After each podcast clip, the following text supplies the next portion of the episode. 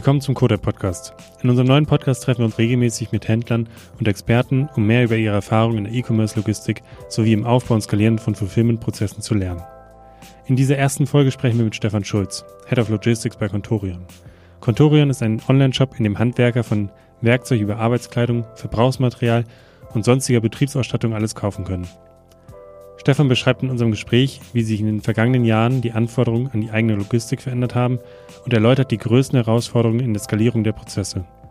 Außerdem erklärt er, welche Rolle dabei insbesondere die Schnittstellen zu den einzelnen Dienstleistern spielen. Zu Beginn stellt sich Stefan am besten direkt selber kurz vor. Ja, hi, ich bin der Stefan. Ich bin seit äh, 2015 bei Contorion, äh, habe damals angefangen als Logistikmanager und dann bin relativ schnell in die Rolle des Head of Logistics gewachsen, hatte davor auch schon Erfahrung in dem Bereich und äh, ja, betreue alles rund um das Thema Logistik bei Contorion, was sehr vielfältig ist, weil es doch äh, ja ein sehr großes Artikelspektrum ist, was man, was man äh, bearbeitet und wir auch sehr vielfältig aufgestellt sind. Also eine Mischung aus äh, Streckengeschäft als auch eigenes Lagergeschäft und äh, deswegen ist es jeden Tag spannend, hierher zu kommen und das auch das Thema zu bearbeiten. Du hast gerade selber schon erwähnt, du bist seit 2015 da. Mhm. Wie hat sich denn euer Setup in der Logistik seitdem verändert, äh, was zum Beispiel Outsourcing angeht, was für mhm. Dienstleister, mit wie vielen Dienstleistern arbeitet ihr zusammen? Wie hat sich das in den Jahren verändert? Mhm.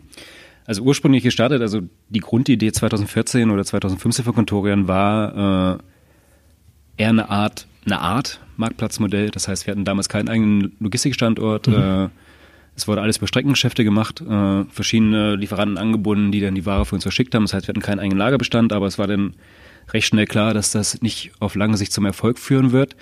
Äh, und das war dann auch der Punkt damals, wo ich dann ins Unternehmen gekommen bin, um halt irgendwie die, ja, die Outsourcing-Strategie von Contorion voranzutreiben. Mhm. Äh, das war dann 2015, Ende 2015 haben wir angefangen mit dem ersten, mit unserem äh, ersten Lager. Das hat damals die Firma Riem äh, bearbeitet. Äh, kleiner Logistikdienstleister äh, in Förde. Und äh, wir hatten damals halt das ganze, ganze Ausmaß eigentlich komplett unterschätzt. Also mhm. praktisch der, der Umsatzanteil des eigenen Lagers sollte recht klein sein, bei 10 bis 15 Prozent.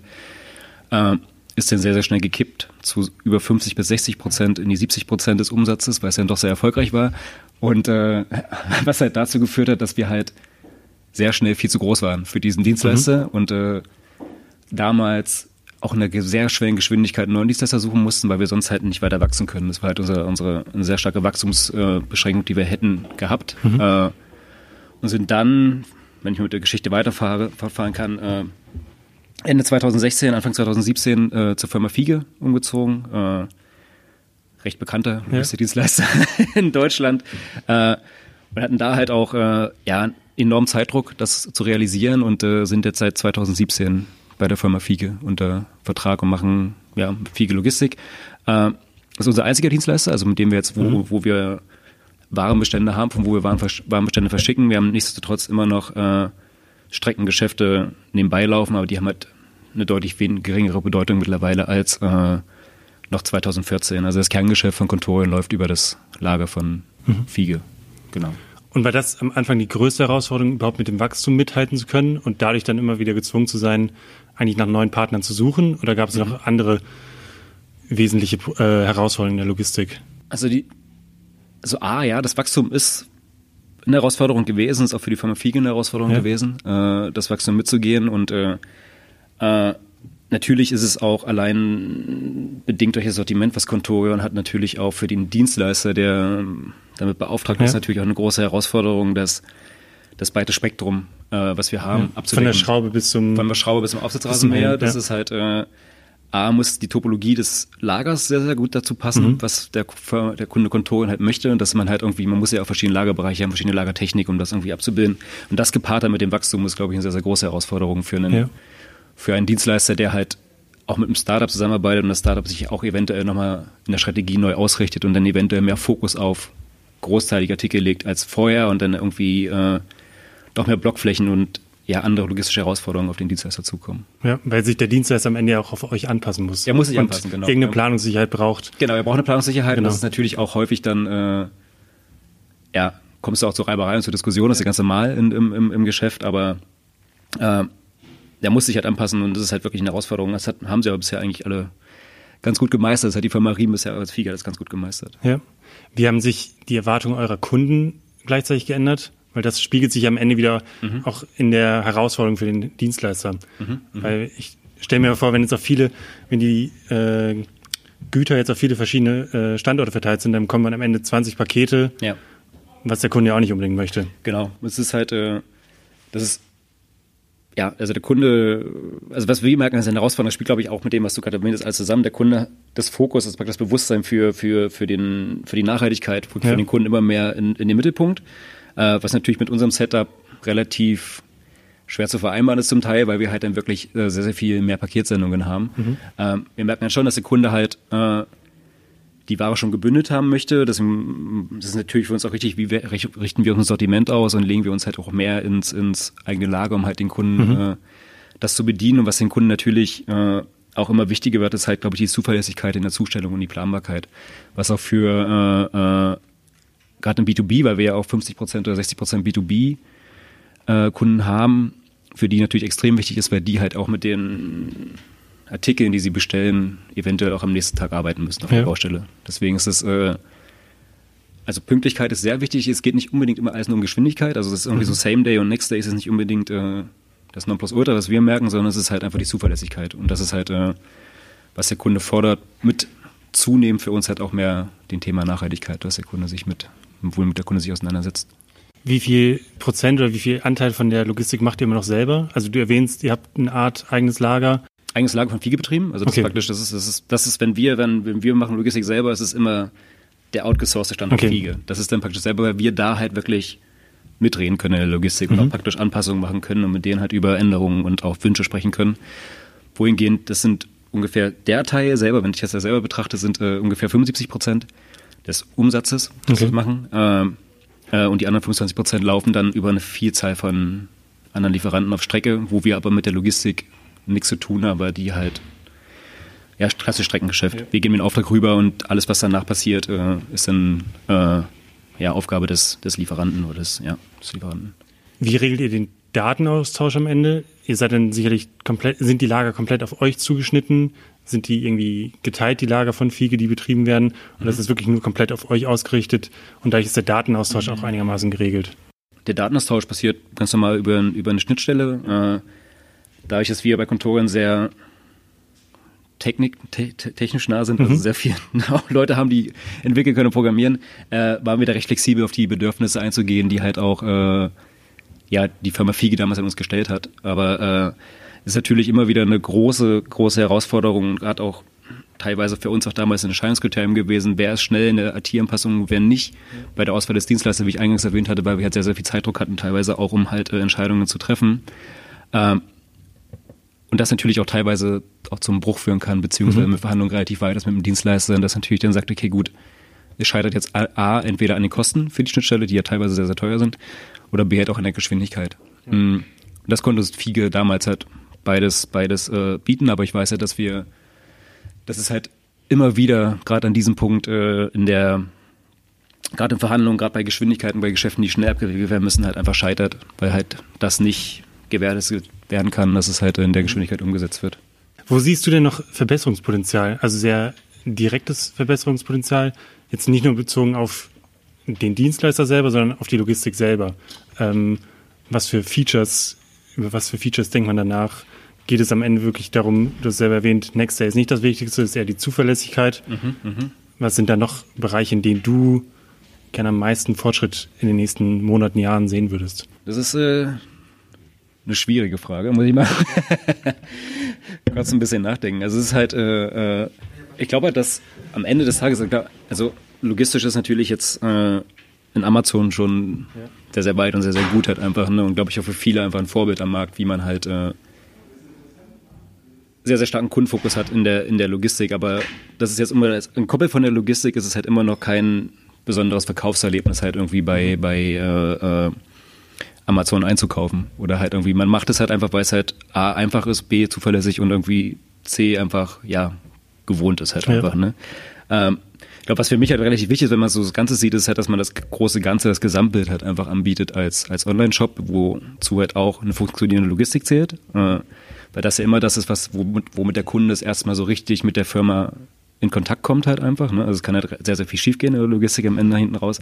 Aber auch vorne herum muss es stimmen. Also es muss auch die, der Webshop muss stimmen und der Kunde muss halt auch, äh, gerade für uns relativ wichtig, auch äh, gewisse Kundenbeziehungen zu uns aufbauen, halt, mhm. weil wir ja sehr, sehr starken Fokus auf Geschäftskunden haben und auch ein Geschäftskundenteam haben, was sie auch betreut.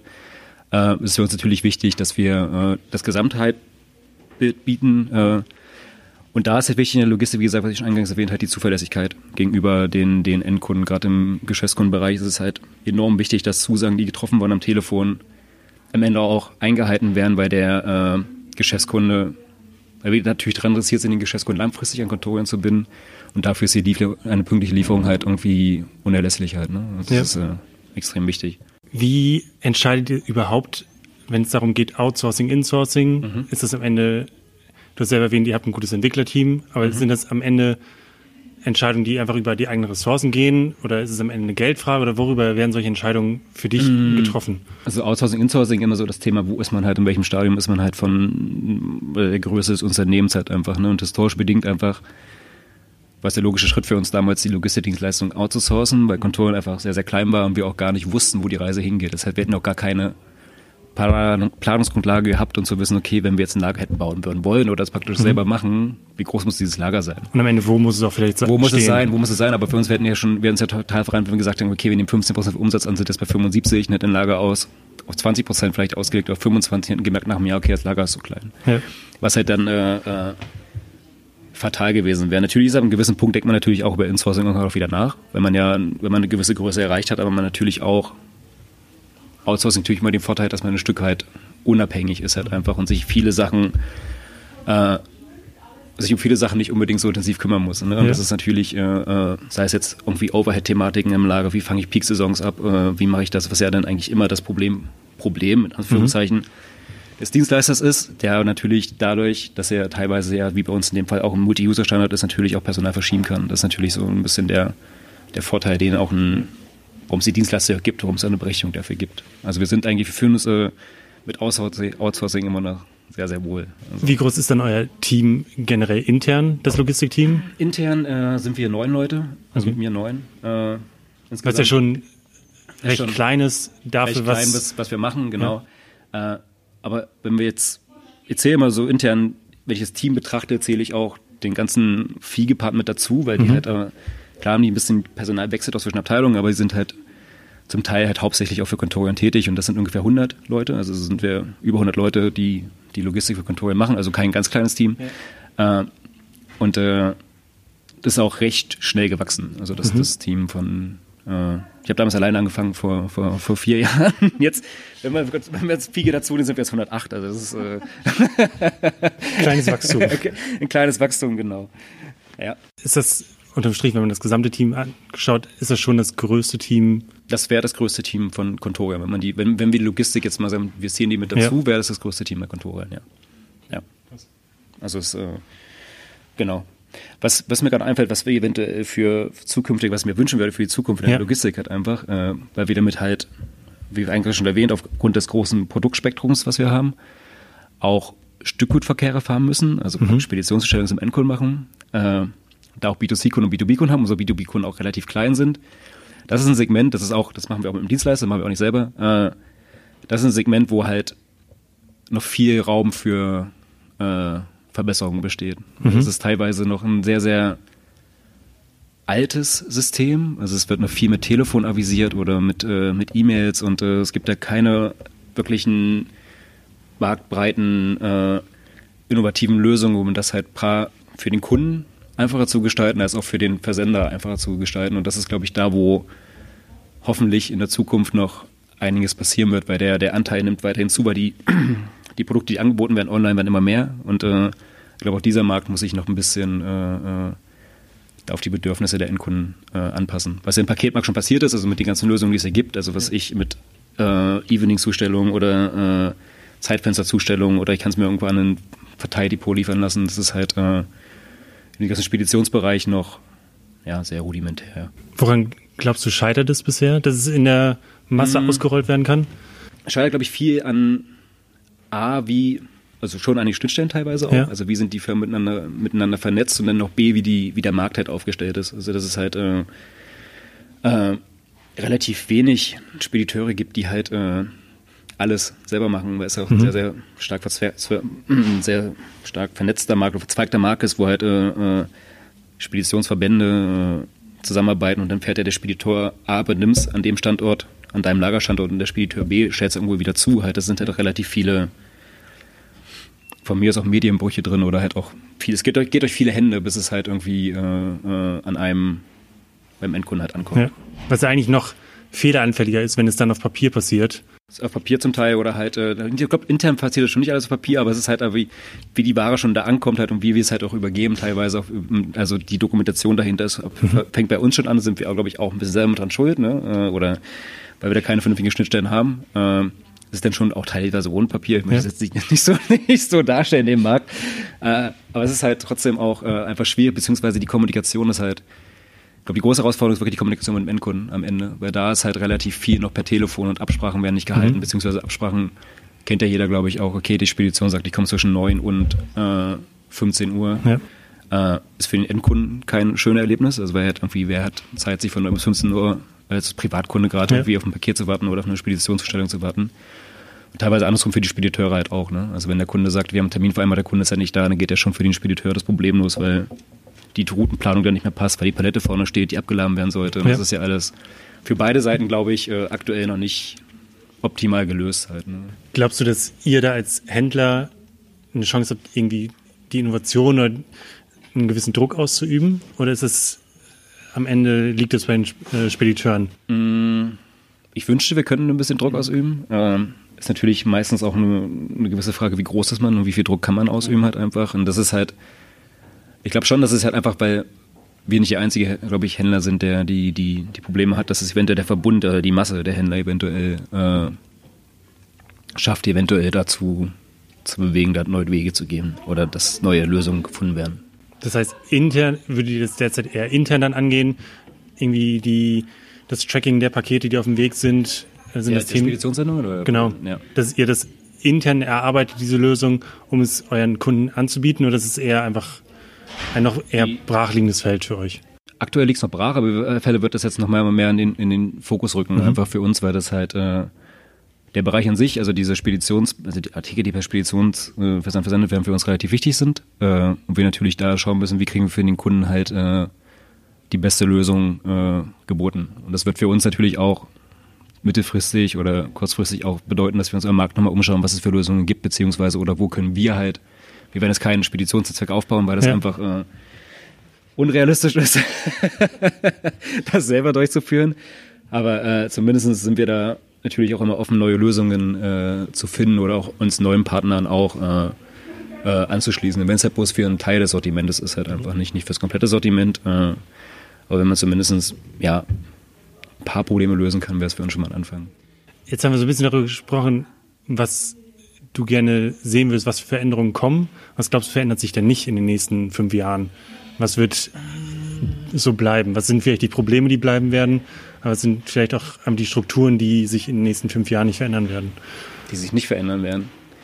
Äh, ich glaube, wir werden in den nächsten fünf Jahren, also was wird gleich bleiben oder was wird weiter problematisch bleiben? Ja. Äh, ich glaube, das ist aber ist ja am, am, am Markt oder in der, in der, Branche bekannt, dass wir halt irgendwann ein Problem mit Mitarbeitern haben werden, was sich auch nicht ändern wird, dass die ganze letzte Meile-Problematik nur noch größer wird. Also was wir jetzt äh, was ja, glaube ich, alle eigentlich merken im Onlinehandel, dass es halt gerade diese Black Friday-Aktionen alle nicht unbedingt förderlich sind für die Kundenzufriedenheit im Nachgang, weil halt irgendwie super viel halt DRL-Netzwerke voll sind, also alle, alle Cap-Netzwerke voll sind. Danach halt, äh, glaube, das ist ein Problem, was sich über die nächsten Jahre äh, nicht ändern wird. Es sei denn, es gibt da auch neue Konzepte, wie man zustellt und beziehungsweise mehr von der Privatzustellung wegkommt und das halt irgendwie mehr gebündelter macht. Mhm. Äh, und was wird sich auch äh, nicht ändern? Ich glaube, der Kunde wird sich nicht äh, großartig ändern. Der Kunde, die Erwartungen bleiben hoch. Die Erwartungen bleiben hoch, glaube ich, und die werden eventuell noch höher. Also, weil, glaube ich, was du falsch schon meintest, dass viele Kunden gehen halt auch mit der Erwartungshaltung von einem, die kennen halt Amazon und vergleichen noch vieles mit einem Amazon und sehen halt eventuell jetzt nicht, was ich meinte, das Gesamtkonzept halt einfach, weil das ist halt, äh, manchen Kunden ist es halt eigentlich relativ egal. Das ist halt die Blackbox. Ist halt der Blackbox, das ist halt bloß der Preis am Ende des Tages und halt die Lieferung halt am Ende und äh, nicht das Gesamtbild halt einfach. Der Kunde, die Erwartungen werden hoch bleiben vom Kunden. Das wird sich auch nicht ändern. Ich denke nicht, dass der Kunde jetzt auf einmal anspruchslo anspruchsloser wird, sondern wahrscheinlich gern, im Gegenteil vielleicht noch anspruchsvoller. Und äh, ich glaube, die Problematik, wo wir eingangs oder vorhin auch schon mal drüber gesprochen hatten, äh, die Schnittstellenproblematik, die man in dem ganzen System hat, weil es ja doch relativ viele Schnittstellen sind. Also mal ein Beispiel von uns, wir haben eine Schnittstelle zu, zu Fiege, Fiege hat eine Schnittstelle zur DRL beziehungsweise auch zur, zur Spedition. Äh, und dort sind halt immer wieder, also was ich aus meiner Erfahrung mitgenommen habe, das sind halt teilweise echt wirklich Showstopper für Zusammenarbeiten zwischen Kunden und äh, äh, Dienstleister, weil halt einfach teilweise die, die, die Kosten, also auf beiden Seiten, enorm hoch sind, äh, äh, um halt sich ein neues System anzuschließen und teilweise das auch einfach den Wechsel nicht möglich macht. Und das, glaube ich, für viele Unternehmen auch teilweise impliziert, dass sie halt einfach, wo sie, das ist meine Vermutung, teilweise auch gefangen sind mit einem Dienstleister, also nicht gefangen, aber an einen Dienstleister gebunden sind, wo sie eigentlich eventuell gar nicht würden sein wollen, weil es halt irgendwie die Qualität, dem erwachsen sind oder die Qualität halt nicht passt oder irgendwas anderes halt nicht passt, aber dann die, die, die, die Schwelle der, der Schnittstellenanbindung sehr, sehr hoch ist, weil man A, eventuell interne Ressourcen nicht zur Verfügung stehen und das halt generell zu bewerkstelligen oder halt externe Ressourcen einfach deutlich zu teuer sind, so dass es halt wirtschaftlich auch keinen Sinn machen würde, das zu machen, selbst wenn man jetzt einen kleinen Schmerz damit hat.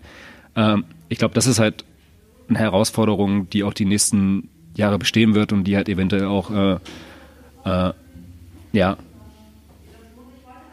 hoffentlich irgendwann auch mal gelöst wird, ne? Und äh, äh, an der wir jetzt wir sind nicht ganz dran gescheitert, wir hatten das aber auch teilweise in den Ausschreibungen wirklich das Problem, dass wir halt äh, Dienstleister A ganz gut fanden, äh, aber Dienstleister A halt aufgrund dieser Thematiken äh, ausgeschieden ist aus dem Rennen, weil wir einfach gemerkt haben, okay, gut, das Operative ist alles gut, das, das Lager ist schön, äh, der Preis ist in Ordnung, den die operativen Preis, den ihr verlangt, aber wir werden das halt nicht mit der Timeline vereinbaren können, die wir halt wollen. Und das ist halt gerade, glaube ich, in der aktuellen Welt, also mit der ganzen E-Commerce- und Startup-Welt, also was immer viele mehr Hände auf den Boden sprießen, hat einfach relativ viele äh, äh, Lösungen schnell da sein müssen halt einfach. Und ich nicht erst mich hinsetzen kann und sagen kann, okay, ich mache jetzt hier sechs Stellen, sechs Monate lang Schnittstellenbeschreibung und Schnittstellenentwicklung und dann fangen wir halt an, weil eigentlich ist es ja so, okay, gut, ich möchte Logistik, ich brauche es jetzt halt eigentlich, ne? Und das ist, glaube ich, äh, eine Herausforderung, die gelöst werden wird, hoffentlich, aber wo es halt auch dauert, weil das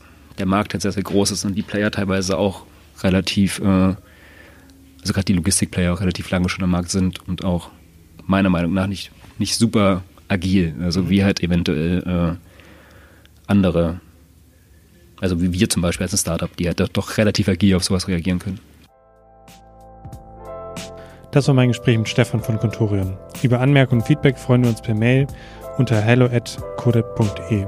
Unser Podcast kann bereits jetzt auf Apple Podcasts, Spotify, Soundcloud oder jeder anderen bevorzugten Podcast-App abonniert werden. Dort sind dann in den kommenden Wochen auch weitere Folgen zu finden. Vielen Dank fürs Zuhören und bis bald.